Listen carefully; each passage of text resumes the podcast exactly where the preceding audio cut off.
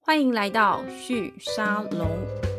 生活的惊喜往往藏在思辨中。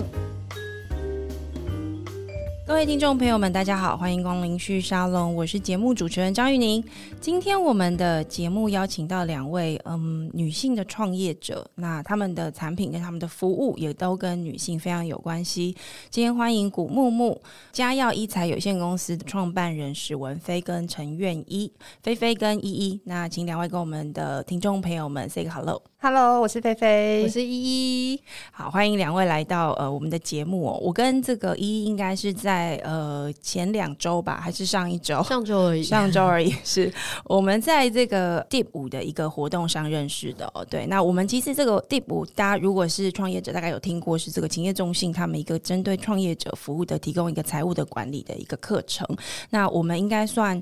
呃，学姐学妹吧，对不对？依依可能算是我的学学姐这样子。我第一届，对，他是第一届，我是第五届。那因为在那个场合上遇到，那我就跟依依聊了一下。那请他们两位一起来上我们的节目，因为我觉得他们俩在做的事情跟我们的节目一直想要跟大家聊的，就是创新这件事情，它其实是有一些根基跟一些想法的哦。那他们两位呢，在做的作品，如果你是女性的话，一定非常有感觉。他们的呃这个产品是月亮裤。那如果你有使用过月亮裤的话，大概应该会对于它的这个作用感到非常的震惊， 因为我自己了解之后，我觉得还蛮有趣的。它就是一件裤子，对不对？我应该没有说错，对，一件内裤，对，一件内裤这样子。那呃，这件内裤呢，它可以让女孩子们过去要使用的，不管是棉条或者是卫生棉，好像都不再需要了，是吧？咦，嗯，其实很多人都想说我要拿来取代，但是我们其实也很想跟大家讲说，我们产品不只是可以拿来取代，是就是你也可以拿来搭配任何你想要的生理用品使用。它是让我们在使用生理用品的时候更弹性、更无感，然后主要是符合台湾的闷热潮湿的气候，它可以提供你非常轻薄舒适的感觉。好，太好了！就大家这样应该听得出来，我们今天整个节目都要来谈跟月经有关的事情哦。 那菲菲可不可以跟我们分享一下，就是说这个月亮裤，它就我理解，它的这个材质就是它的吸水性非常强，而且它吸了之后。我因为我不好意思，因为我自己没有用过，那我等一下可以分享一下为什么没有用过的这个经验， 就是它的吸水性很强，所以它它的这个作用就是你穿上了之后呢，你也不太需要担心它露出来。但我听说最奇怪的是，它的吸水性强到就是你可以一整天穿着它，然后不用换，然后到你出门到回家这样子， 就是那一件这样，这是对的嘛？我的理解是对的嘛？菲菲在我们平常讲，我们都还是会说，哎、你可能要看个人的血量而定，是这样比较但安基本全，上以是我们来说，确实是就是可以穿一整天。嗯哼那那因为本来我们刚刚会提到说血量，是因为每个人的个体差异真的很大。不太一样，对对对，所以就是不管是使用任何的用品，它还是回归到说，哎，你的自己的使用习惯，跟你是希望这个用品带来给你的生活体验是什么。嗯哼那基本上我们当初在开发月亮裤的时候，我们自己在讨论的时候，就是哎、诶是要让我们两个已经很久很久没有让经血流出来 体外的两个人是都可以穿得了的裤子。是对，然后那我们后来其实自己在呃常年使用月亮杯跟棉条之后，我是们其实后来也都很喜欢使用吸血内裤这样的品类，尤其是我们对自己家的月亮裤。哎、可是你知道，因为你刚你就讲到一个我自己心中的 就是疑惑跟害怕，因为我刚刚讲我没有使用过嘛，原因就是因为我可能跟两位的经验一样，就是。我我没有办法想想象 让它流出来这件事情我，懂对不对？因为我已经使用那种棉条类的东西嗯已经很久了。那月亮杯那时候刚出来的时候，我其实有尝试使用，但我自己不是很习惯，它还是需要你去置放它嘛。那我还是觉得棉条用导管的方式其实最舒服、最简单的。我完全懂你的对感不觉，对因为当初我们开发吸血内裤的时候，是我用月亮杯快要十年了吧。哦，然后你,、哦，你真的是很长久的使用对，者。然后菲对菲那时候应该也是棉条加月亮杯，加起来也是超过十年。我主要是用棉条。嗯对，然后我们那时候为了要开始开发吸血内裤，嗯因为我们想说它就是一个在台湾有百分之九十五以上的人都是用卫生棉，对而，且很不习惯，或者是还没有想要用植入型的生理用品。是我们就觉得，哎、那吸血内裤在台湾，再加上台湾的机能纤维做的很厉害，是我们一定可以做出全世界最厉害的吸血内裤。是，然后我们就想说，好，那我们就往这这边开发，造福百分之九十五的人。嗯哼，可是我们一开始买了样品要试用，就开始你陷入们两个个内心开始觉得不太对为什劲么。呢？我我我我已经这么久没有让它流出来，我觉得很舒适，我为什么要让精血流出来？是，我觉得这个事情为什么对女生会有呃很特殊的影响哦？就是我猜男性听众大概感觉不到，但我猜现在如果在听我们节目的这个女性的听众，应该很有感觉，因为其实呃，我觉得很多女孩子在呃出经来的时候，第一次有这个经验的时候，应该都蛮惊吓的，然后可能有蛮多人都会有做噩梦的经验，就是你在梦里面 心中想说她是不是流出来了。没错，对，那我我刚刚正想要是接，就是当初为了要试穿西西的内裤，是我做了两次噩梦。你说，因为十年来没有经历过这样的经没验，错，是你对的噩梦就是梦到他，我梦到我必须躺得是很僵直，不能随便乱翻身，对不然它可能会露出来。是以及我另外一个噩梦是梦到它不噜噜流出来的那个状态， 我就已经觉得、呃那个呃体好可感怕经验是吗？对，因为对过去用棉条或月亮杯，如果它不噜噜的状态，它可能就是满了，或者是它真的有就是满到漏，是所以会有对不噜噜的感觉，会有一种哦哦哦，是是是紧张的感觉。对我，那我觉得那个记忆还蛮可怕的欸，在每个女孩子的这个成长经验里面，感受到那个记忆，我觉得都还蛮蛮不舒服的，因为那是一种。呃，第一个你会吓一跳，第二个你想的是你醒来之后怎么办， 一团混乱。就醒来之后，有的时候早上就很赶了，然后还要对洗床单，就觉得超级烦。嗯对最麻烦就是它可能还会渗到那个床垫里面。哦，然后以前又没有保洁垫，然后我对记得我有很多次就是啊这床垫怎么办？然后我就拿那个泡泡在那边撸搓撸搓撸搓撸搓撸，然后湿纸巾撸撸撸撸撸，然后它还是有对印子。那就留一个褐色的印子。对对我，我觉得这个就是大家记忆当中最不舒服的经验。那今天来到节目里面，其实刚好两位就是我，我本来不晓得啦。上次在跟依依聊的时候，然后请你们来上我们节目的时候，我还不知道这件事情。然后刚刚来到节目，菲菲拿出一本书，我才发现原来原来你们在想的事情跟我在想的事情是非常类似的哦。你们已经出过一本书叫《从零开始打造月经平权》。对，然后书里面我刚刚翻开哦，其实你们不是只是在谈自己的产品，其实你们也谈了蛮多的，就是跟你们算同行、同业的一些朋友们在提供关于女性的生理期、女性的月经，她要如何的去平顺的度过 每个月的这个有一点点不舒服，但是其实又很亲密的一段时间的这样子的一个服务的形态，可不可以从这本书开始跟我们分享起你们在做的事情跟木木是怎么思考？女性的月经这件事的。 我们刚刚是聊月亮裤嘛，对那其实我们团队本身有另外一个品牌名称叫做古木木。是那在古木木来讲，我们做的最主要的事情是带着大家重新看待月经这件事，然后我们会用更正向，然后甚至是更多元的方式去讨论跟看待月经。嗯那这本书其实就是我们在这个大方向上面的第一个产出的作品。那我们记录了过去十几年来在台湾发生的生理用品的各种演进，就是从我们过去大家几乎都是知道卫生棉，这个大概是二十年前吧，嗯十十多年前哦差不十多多，年十多年前嗯差嗯不，对多。都是以卫生棉为主。对，对然后到了我们可能二零零七年、零八年左右，台湾社会开始讨论布卫生棉，因对为环保意识开始慢慢的起来。对，然后再来是二零一零年的时候，台湾终于出现了第一个台湾自有品牌的棉条，是而且它还是有导管的。是，因为过去的台湾棉条，呃，台湾在卖的棉条几乎都是没有导管，嗯哼，然后所以那个时候也蛮多人在讨论说，哦，好像越来越多人用棉条，对因为我们都是在那之前就已经开始用国外棉条，嗯哼所以那对我们来讲是一个很重要的里程碑。嗯然后我们在书中也有提到一个棉条黑暗期，就是在那之前，哼，对就其实我们以前过去会买国外的棉条来用，对然后可能在拍卖上面有人在卖，但其实棉条是医疗器材，不能这样子卖。所以有一段时啊间，棉条算医疗器对材，对对，它是第二级的医疗器材。是棉条跟月亮杯都是医疗器材，所以它必须要在药房，呃，这样应该的是通路说吗还它是可能要有一些，就是它有一些条件。是首先是这个产品本身，它要是拿到医疗器材的许可证，是，就是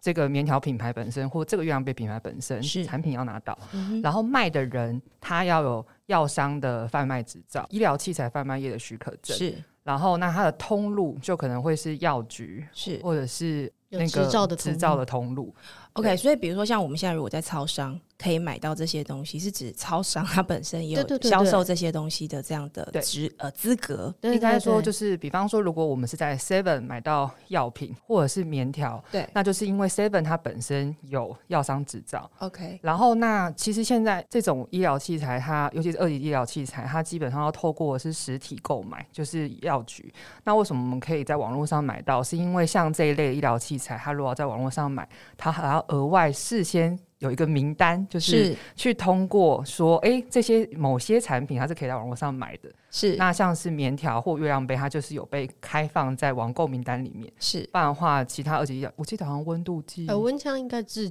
今好像都好对像还没有开放。对还没有开放用这个方式来都还没有销售办法开放网络。是，不过你们提到就是说它开放网络，我觉得这也是因为它是一个刚需吧，所以所有的女孩子都需要这样子的哦一个服务跟产 No，品。哦，不是吗？所以因为你原因是什对啊么？因为你看，你像你现在讲的说，嗯，这不是应该就是这样吗？没有，这个像书月里亮杯面买的到就告诉 是，大家，对，是一个多么辛苦。苦的过程。 对，跟我们分享一下这一段好不好？嗯，好。所以刚刚讲到棉条，其实棉条二零一零年台湾出现了那个自有的卫生棉条品牌以后，那个对当下其实还是不能网购，是他过了几年之后，才终于有这样子的示范，让他可以网购。是然后，所以二零一五年在台湾第一个月亮杯在集资的时候，对，他其实也还蛮开心，在那个时候有很多人在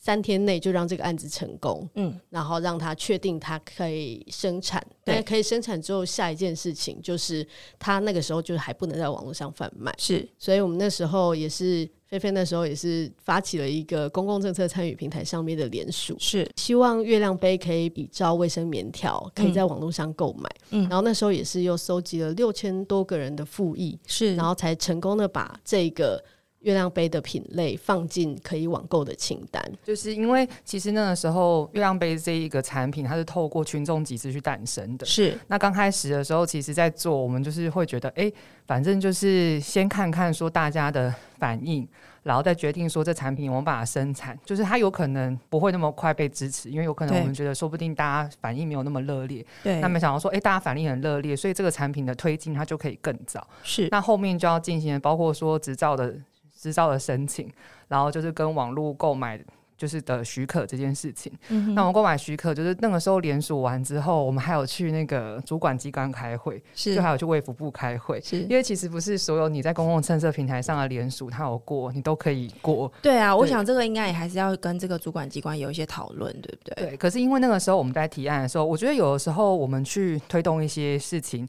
要先去看说本来法律上的架构是长怎样。是因为我们那个时候其实，在推动的它并不是说我们要把月亮杯从二级医疗器材的分类移除，是我们要改它的分类。是我们是说，哎、我们想要让它提早被加入那个我刚刚说的可以讨论往网络购买的那个是清单，然后嗯那个清单加进来之后，也要经过工会开会讨论，对，然后大家没有异议，它才会被放到名单里面。是对，所以就是他那个时候后来在经过的流程，这个大概花了多久时间呢？开放网购这件事情比较快一那点，也大是概算快半年内吧。可对，是因为那时候好像他刚好有要更新名单，所以提嗯对的时间点很刚好。是就但是耳闻枪至今，对，所以其实像耳文昌也很多人推广很久，可是试图想要让它可以网购，嗯哼但是月亮杯真的还蛮幸运的，在那个时间点，而且它又有一个可以比较的卫生棉条这样子的是东西。这样的一个类比，我想这对主管机关来说是一个比较好好去理解，而且我在想他们也很关心，就是说社会大众怎么样去看待这件事情。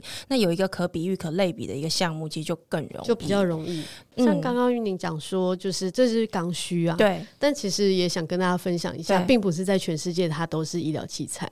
所以在，OK，它在欧盟其实就是一个一般民生用品。嗯哼所以以其实我们确实在使用的人都觉得这些东西就是刚需啊，可是对于女，生来说啦，会很自然有这样的感觉，对对对，因为台湾是跟美国的法规，比较就整接个近社会上对的法规来讲，它其实就是一个特殊的用品可。是越是这样子做，呃，我想对于呃提供者就厂商来说，你们要注意的事情也就越多嘛。哦那刚刚提到到月亮杯，但我自己的感觉是，月亮杯出现之后，呃，月亮裤它也就很快就。跟着出现了。我我自己有一种感觉，就是好像国内在至少在台湾里面，我觉得好像在女性生理用品的这个服务或产品的多元化上，过去这两三三年或五六年吧，我觉得有一种很蓬勃发展的趋势。像刚刚大家一直在谈那个台湾第一个自己自制的这个棉条，就是凯纳、嗯、Vanessa 他们的这个作品。那我自己也是他们的爱用者，是真的很舒服，而且比我在国外买的要好用非常多。那我想那也是因为它针对贝贝是凯纳铁粉， 对，因为我觉得它针对台湾的用户有非常多很贴心的设计。那我在国外买的棉条，我觉得没有很好用，一方面有时候是大小的问题，还有就是它的这个导管的设计，我觉得没有像凯纳那么的就是舒适。但我最好奇的是，你们在书里面介绍这么多你们的同业。你们应该是竞争者吧，还是不算竞争者？就是说，你们这样的一个社群，大家的关系是什么？ 啊，战友吧，我 觉得我一定要认真的分享，这就是盟友啊。因为我们其实当初就是这样讲，有点过分，但是反反 反，我们其实都是看凡妮莎布洛格长哦大的，有没有？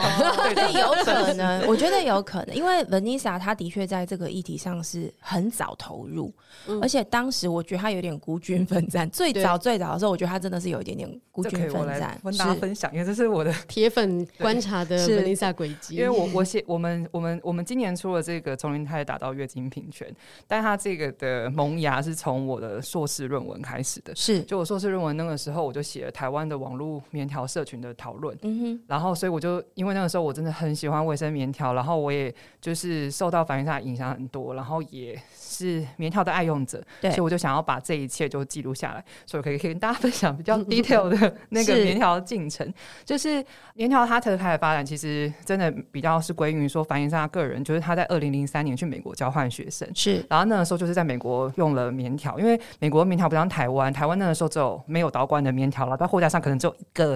一盒是，一两盒放在很角对，落。没错，然后，而且我记得以前健康教育都会讲说啊，棉条就是你游泳的时候用的，对然后就一对句话带过了。所以我那时候就是有印象说，哦，棉条是一个游泳的时候可以用的东西。是然后，但是因为我也不太喜欢游泳， 然后生理期的时候都会说啊，我不要下水的那种， 是嗯所以我就不会去研究它怎么用。后来是我在网络上看到人家讨论棉条的文章，嗯我就很好奇，我就想说，诶，到底是什么样的东西？就是因为我每个月用卫生棉，其实我很困扰，就是我是那种我运气很好，我不太会经痛，可是我用卫生棉就是各种的闷热瘙痒啊是，然后起疹子，然后跟以前那种我小时候的广告是什么李玟什么瞬息棉网还是什么之类的，对。然后那棉网就会粘在我身上，我的天对，啊没！错，没错， 对我觉得这应该是有很多女孩子共同对的回忆共同经验，因为我自己是到国外才知道有棉条这种东西，然后我用了之后，我还记得那时候我第一次用的时候，我还跟我身边的朋友说：“天哪，我觉得这是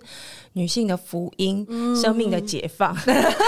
然后这个经验上，就是说，因为我以前对于女性会有月经这件事情，我是感到极度痛苦的，嗯因为我比较我比较运气比较不好，我是会疼痛，而且然后又会有你刚刚说的这种闷热不舒服，然后粘在身上的感觉，然后你还很很担心它侧漏的，因为我觉得以前的卫生棉技术的确没有这么的好，所以棉条我觉得对我来说那个经验就是干净舒爽，然后呢，而且其他的使用上也都很舒服，你也不用再换那个，就是以我知道有些男生一定听不懂我们在讲什么， 就是以前女生就是你知道为了要确保它是安全的，你还有特殊的生理的裤子，确保你的卫生棉是可以安稳的在那个地方的。对，那使用卫那个卫生棉条之后，这些事情就不再需要了。我觉得这个经验大概就是菲菲你想要表达的那样子的一种不同的感受，对不对？觉得我们就是那种当初被救赎的感对，就是有一种对我自由了。对对，没错，就是一种自由感。么可以不让别人知道呢对从此成为棉条教的信徒。是，所以 Vanessa 那时候她在推动这个东西的时候，我觉得其实蛮辛苦，但是很快的，我觉得使用者也越来越嗯多。但我最惊讶的是，怎么会月亮杯、月亮裤就这样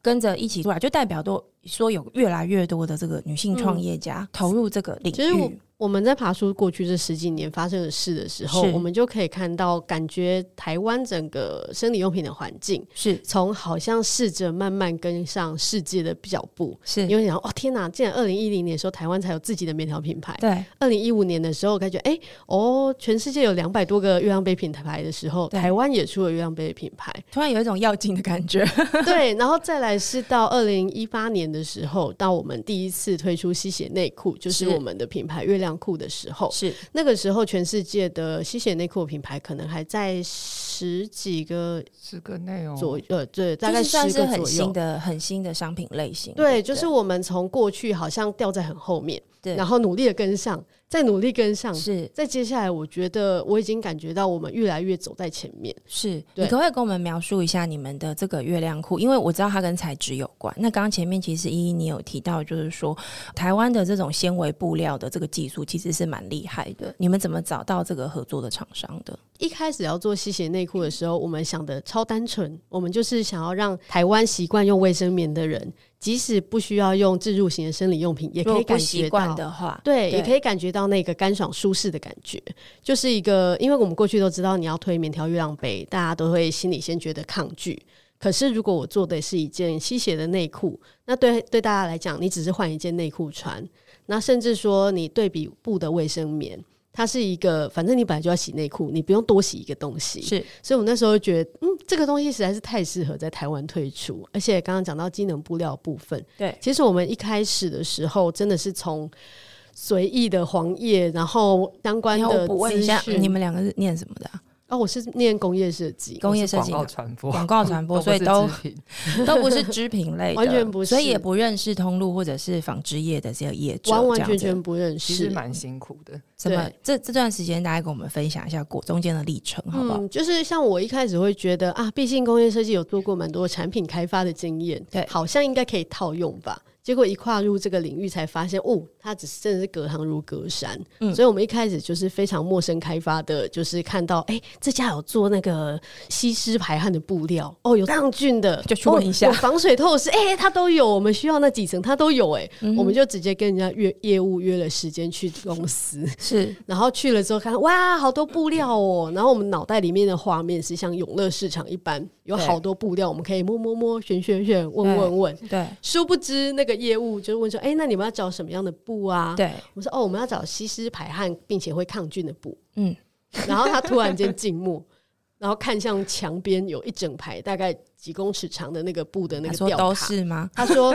这些全部都可以做吸湿排汗，也可以做抗菌。嗯那哼啊嗯所以你是要哪一种织法？然后你的运收标准是什么？是。然后我你们刚我刚们你已就经听开始到在讲专业名哦词，我已经听不懂对，了。我们我们当初就是这种感觉，就是我们当初就是两个人傻掉，然后想嗯说什么是运收标准？ 是然后那个业务就哈，你们不知道等一什下么是运收标允准？怎么写？我连怎么允写许允许收货，哦，允收标准。好我对，们所以就解释是一列下出来说，你这个这批货做是到什么样的样子，比如说它布重是多少，然后哦它织了法解是怎么样，然后它是功能特性是什么，这然后用什么样的纤维等等，就是它是一个它的身份证的感觉。是然后你要符合这个身份证，我才收货。 OK，然后我如果有多少的误差是可以接受的。然后我们那时候就哦，长知识了，原来是这样子啊。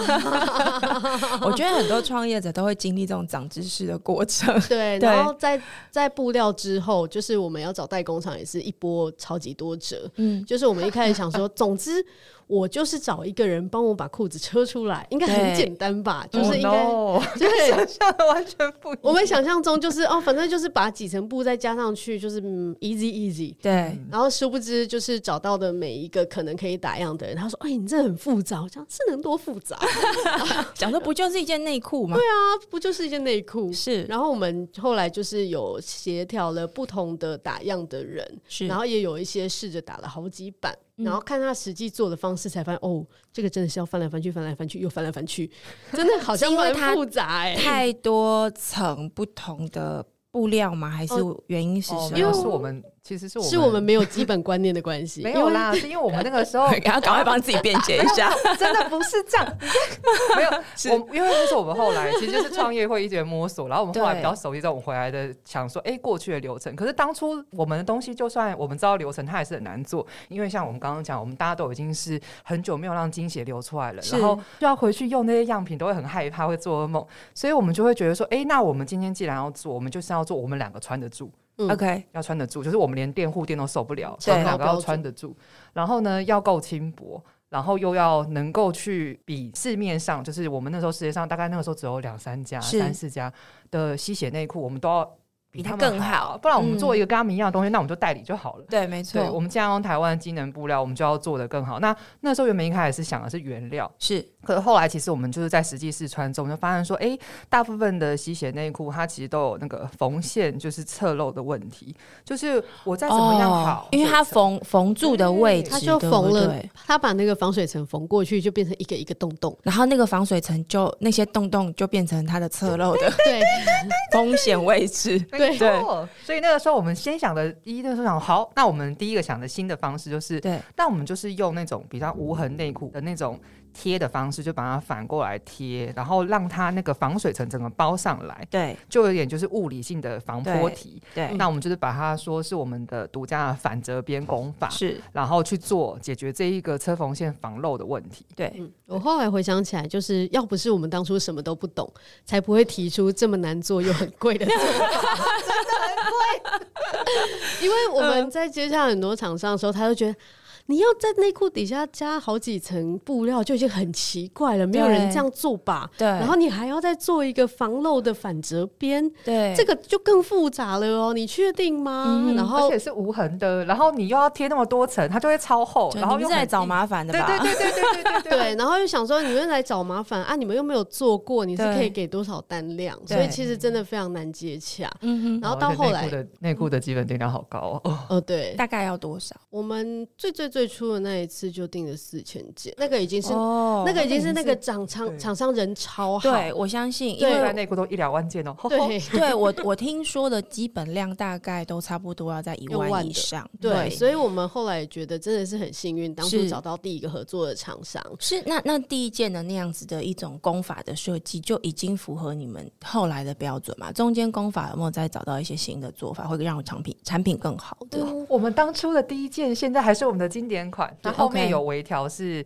比较是那种版哦诶型版的型舒啊适上什么什么的微调，微调。因为我们标准真的太高，就是是我常常觉得，就是我们的月亮裤在吸血内裤界，对尤其在台湾，它有点走的太前面，就是有点像我今天还没有出第一代产品，就直接拿出第五代给你，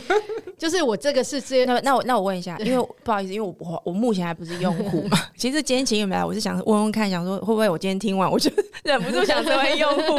就是呃，你觉得这是第五代，那所以比较不好的，就是我一不要这样讲，呃，前几基代础的的的。基础代的他们的哦模式会是什么？其实很直接，就是你大部分看到的吸血内裤品牌，它吸对收的地方的布料都是用纯棉。那大家哦就觉得，哎、 ，OK 对啊，内裤用纯棉理所当然啊。可是当你要拿它来吸收精血的时候，对它就是一个吸了湿气，很难排掉，你会觉得很闷。然后是它为了要有吸收量，它会把它加的很厚。那你们的是用材质这个机能部的特质来解决这个问对，题？我们是直接用吸湿排汗的布料，是并且它本身的抑菌的功能，我们是做长效的抑菌纱。对所以它在你多次的清洗之后，它抑菌的效果不会被影响。然后，OK，再来是我们防水层的那个透湿度，嗯，我们做到像那种高级登山外套等级的透湿 OK，因为是很多就是像不卫生棉或者是其他吸血内裤品牌，它可能反正我有防水，对也许它也会说它透湿，对，可是因为透湿的程度差很多，嗯哼就是我们真的是用到登山很等透明级，的那种膜，像然后是薄同如事他们讲说：“天哪，就是薄如蝉翼。他们就会说：“你怎么会用这个东西拿来做内裤？也太浪费了吧！”这又是另外一个，因为我们过去没有相关基础知识，所以你们就我会用这觉个得方式做。对，我们觉得哎、这个很轻薄，这很棒。对但是有业界尝试的人就会觉得，你这东西拿去做内裤真的会很贵 哦。所以事实上成本是高的。啊对，高其实我们从一开始的时候，因为当初我们也没有自己营运过公司的经验，对，所以我们那你时们俩候真的很疯狂哎、对对， 对我们那时候完全没有营运过的经验，对，所以我们就很单纯地想说，呃，那就是我们成本加一加，然后以我们在自己官网卖，那这样子的定价应该很 OK 吧？我们想殊要不定知个有一很堆亲隐切藏的成本，对不对，结果我们才一向是就是，哎，我们才刚预购，我们是用预购的方式， 对，三天就把我们预期就是哦，接下来可能两三年内的备货量一次都全部买光光。 哦那因为我我们那时候有个觉悟，就是如果这个产品真的没有人就是买单的话，我们俩可以卖个两三年回去做老本。那哦，哦就是反大正不了就是有做退活活着着就好了。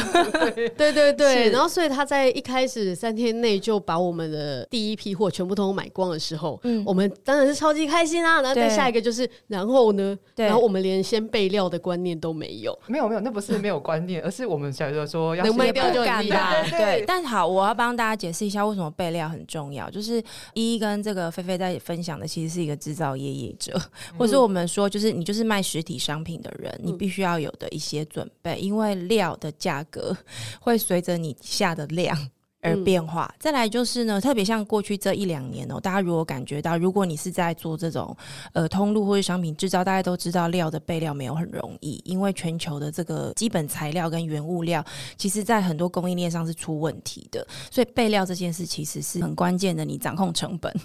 掌控你的这个营运的顺畅度的一个很重要的事情，所以你们现在，因为我看资料，你们现在是卖大概三十万件左右，应该已经算是一个很不错的一个成绩了哦。所以，呃，不管是对厂商来说，或者是对你们自己来说，应该都已经是一个相对有信心的一个产品了吧？现在的备料就是非常稳定，因为我觉得还包括说我们的制造流程，它整个是时间是非常长的。嗯哼布料我们保守抓都是四十五个工作天起跳，所对以我们就先抓两个月，嗯哼然后呢再把它运送送到工厂，工厂制作是一个月，真的要好久好久，对，哎一个月对还是快的，呃，对，嗯那个是超快，对，因为有的我们档期可能它都要敲可能半年或者是一年后的产线，然后它大概工作天也是大概三十天左右，就等它收到布料到它做出来，大概反三年正多。需要大半年才能对把它从头做到尾。所以你们自己现在对这个市场的就是规划跟准备，因为我相信一定是在很短时间之内突然发现，就是自己不小心踏入了一个是有刚需的市场，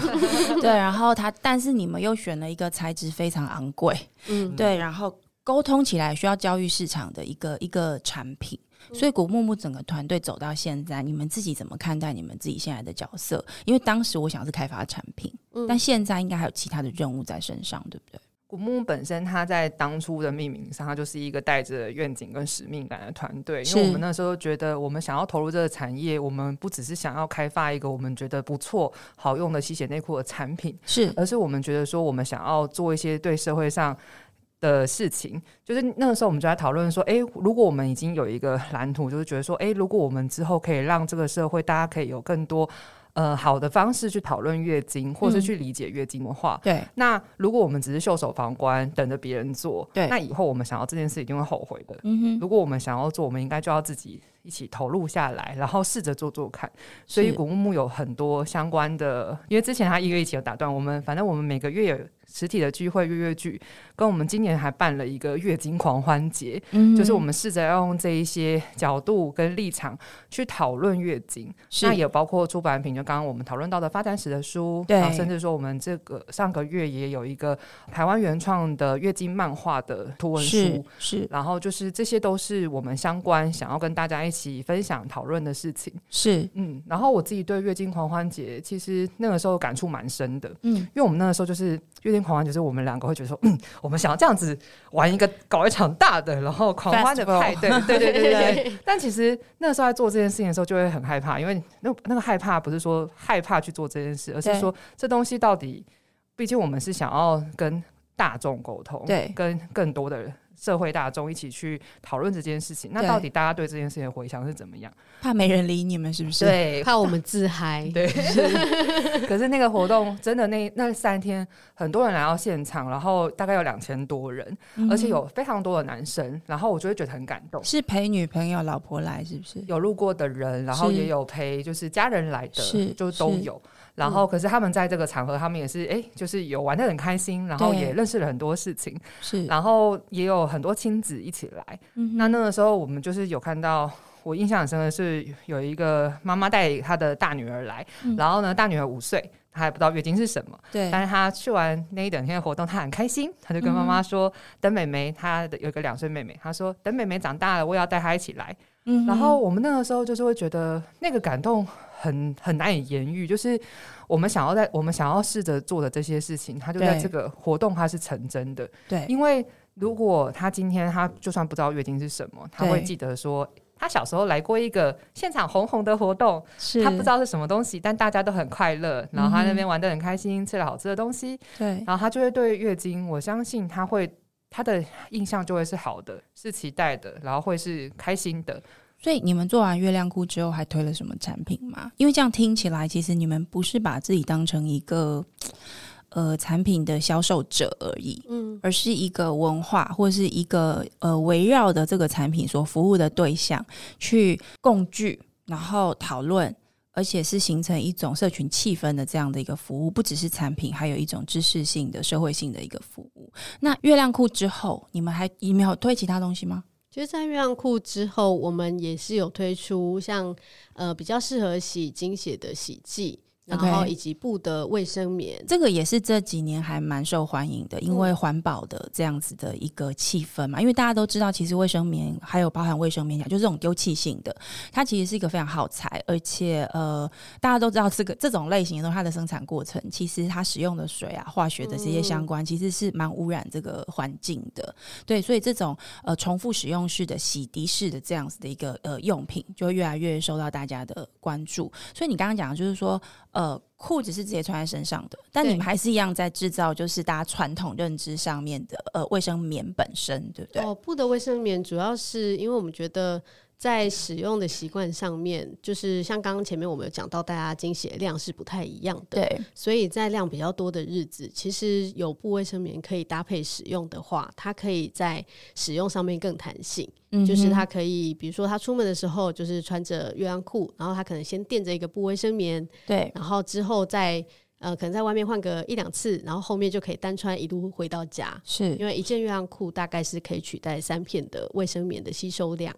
那 OK 其实我们也是想要透过这件事情，就通常我们不会直接去沟通说，诶，因为这样子很减费很棒，是而是我会沟通说，哦，因为像布纹卫生棉跟吸血内裤，它都是布料，所以它对会比卫生棉更亲肤、更舒适，是，甚至更没有异味。嗯哼，就它其实可以带来这个可能蛮重要。要的哦，我对觉得对对对很多女孩子来说，因为很多人很难想象，对因为很多人很难想象为什么月亮裤可以穿一整天，对，因为它卫生棉可能两个小时、三个小时换下来，那个味道真的很恐怖。对很不舒服了，对，可是实际上你用布卫生棉或者是用吸血内裤的时候，它是布料，然后它水吸收了之后是会散掉的。再 OK 加上我们还特别用了这么厉害的透湿的防水的材料，嗯哼它会散得更快。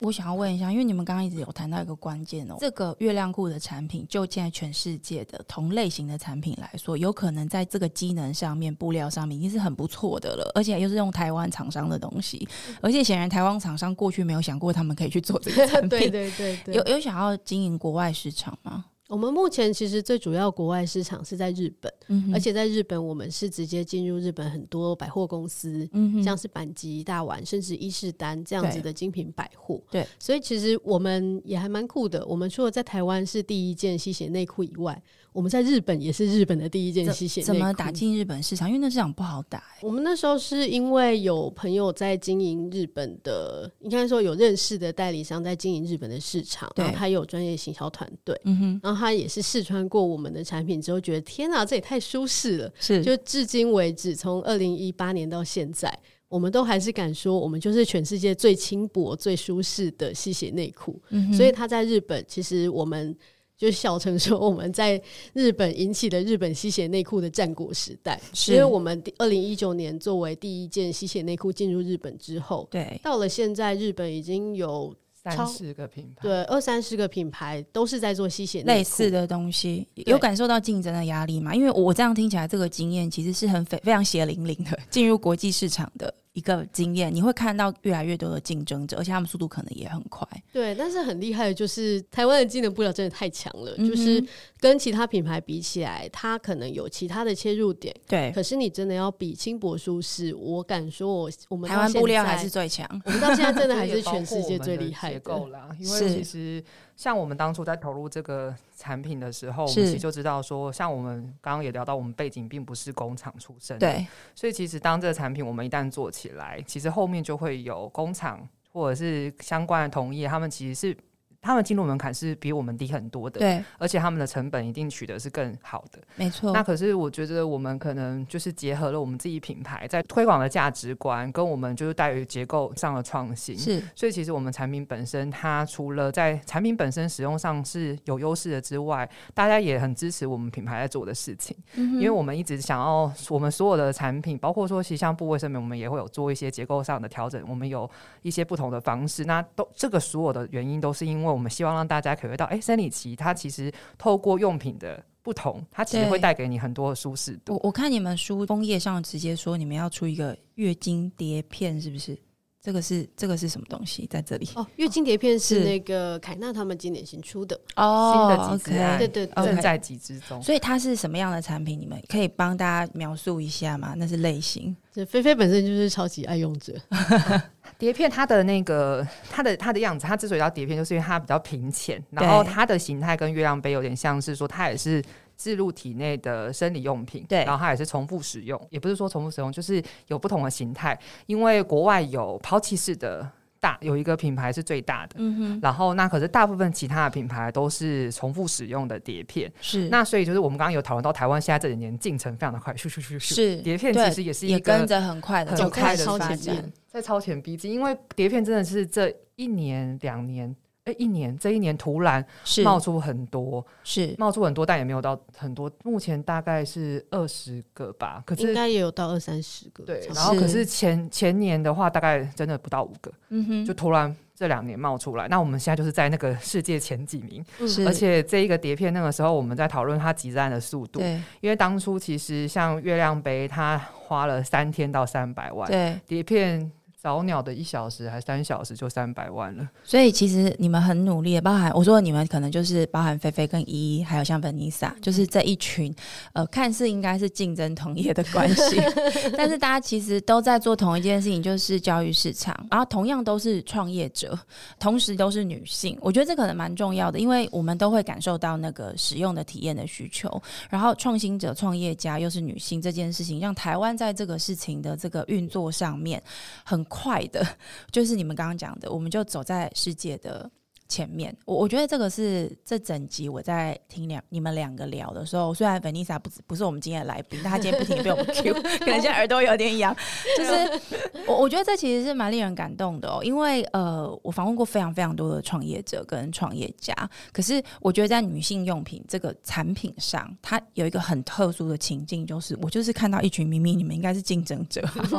应该要厮杀、啊，想要怎么会分享大家关的系是这么好？我们当初其实会创业，真的是凡凡鼓励我们的，而且甚至是我们两个的组合是凡凡帮忙算是撮合的，撮合的，因为我们是在他的案子认识的。哦对，，然了后解，包括说，其实现在大家感觉是竞争者，可是其实我们刚开始创业的时候，就是那个时候是帮凯纳有进一部分的货，所以我那个这书里面都有写到，是所以我们我们刚开始的那一个收入来源其实就是凡凡他们那边，是，然后也包括说，现在它也是我们康斯美那边的，就是经销商，就是是我们现在的两边的密切是非常密切的合作。其实有一点点生态关系，对对不对有对？有有，而对，没错，嗯，而且因为我们其实都知道自己，我们书上也是有提到，台湾这几年这些快速发展，其实就是很多像我们这种小小的从个人爱用者变成的厂商是带起来的。那在我们之间也是有一定程度上的革命情感，是就是我们一起让台湾的环境从。过去大家很单一的生理用品的类型认知，到现在就是哇，有这么多种，嗯甚至多到可以让国外的人是羡慕我们说：“天啊，你一去药妆店就可以买到这么多种生理用品，对台。湾也太厉害了吧！还都是自有品牌现。在台湾真的很厉害，有这么多厉害的这个女性创业家，还有很厉害的机能部，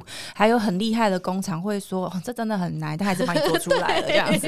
对我，我觉得这个才是我一直觉得台湾的这个所谓的呃这种制造业的这个能量，它呃大家都说传统传统。但是从你们的这个经验可以看出来，或者我自己感受到，就是说，所谓的传统不是它是旧，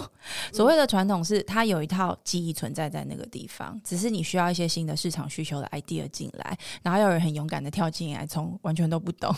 很多的创新 idea 进来之后，才会制造出一个呃让大家都很惊艳的产品。那其实我我我我蛮看好，就是说你们在这个制作过程当中，在全球里面找到一个新的位置。那我也希望之后有机会，如果你们在这个海外市场，不管是在日本或东南亚，或甚至未来到欧美的市场的发展，可以邀请两位再到我们的节目里面来，跟我们分享你们的经验。我想在这个过程，你们大概也不会只是去当一个贸易商卖商品，可能不小心就要开始去经营这个亚太市场的月经或者说呃生理用品的这样的一个消费者社群出来了。这个可能也是我们非常非常期待看到的。确实，而且有点像为什么我们今年才开始往教育、往这种大众沟通切的更多，也是是因为我们前几年靠着销售就累积了一些我们可以任性的做一些觉对这得很就棒的是事情的资对，本这。就是很棒的一件事情。就我我很少在跟创业家聊天的时候不用聊投资人，就 这真的是一种很棒的经验哦。好，好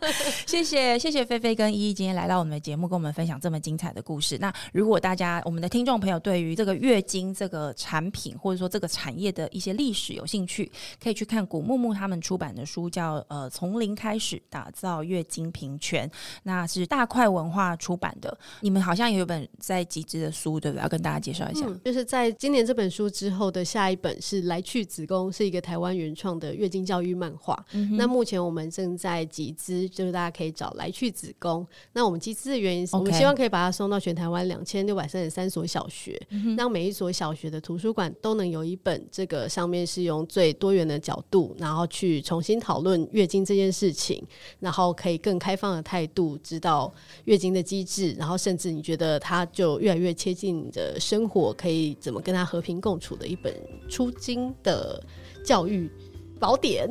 好，谢谢两位，谢谢谢，玉妮，拜拜拜拜拜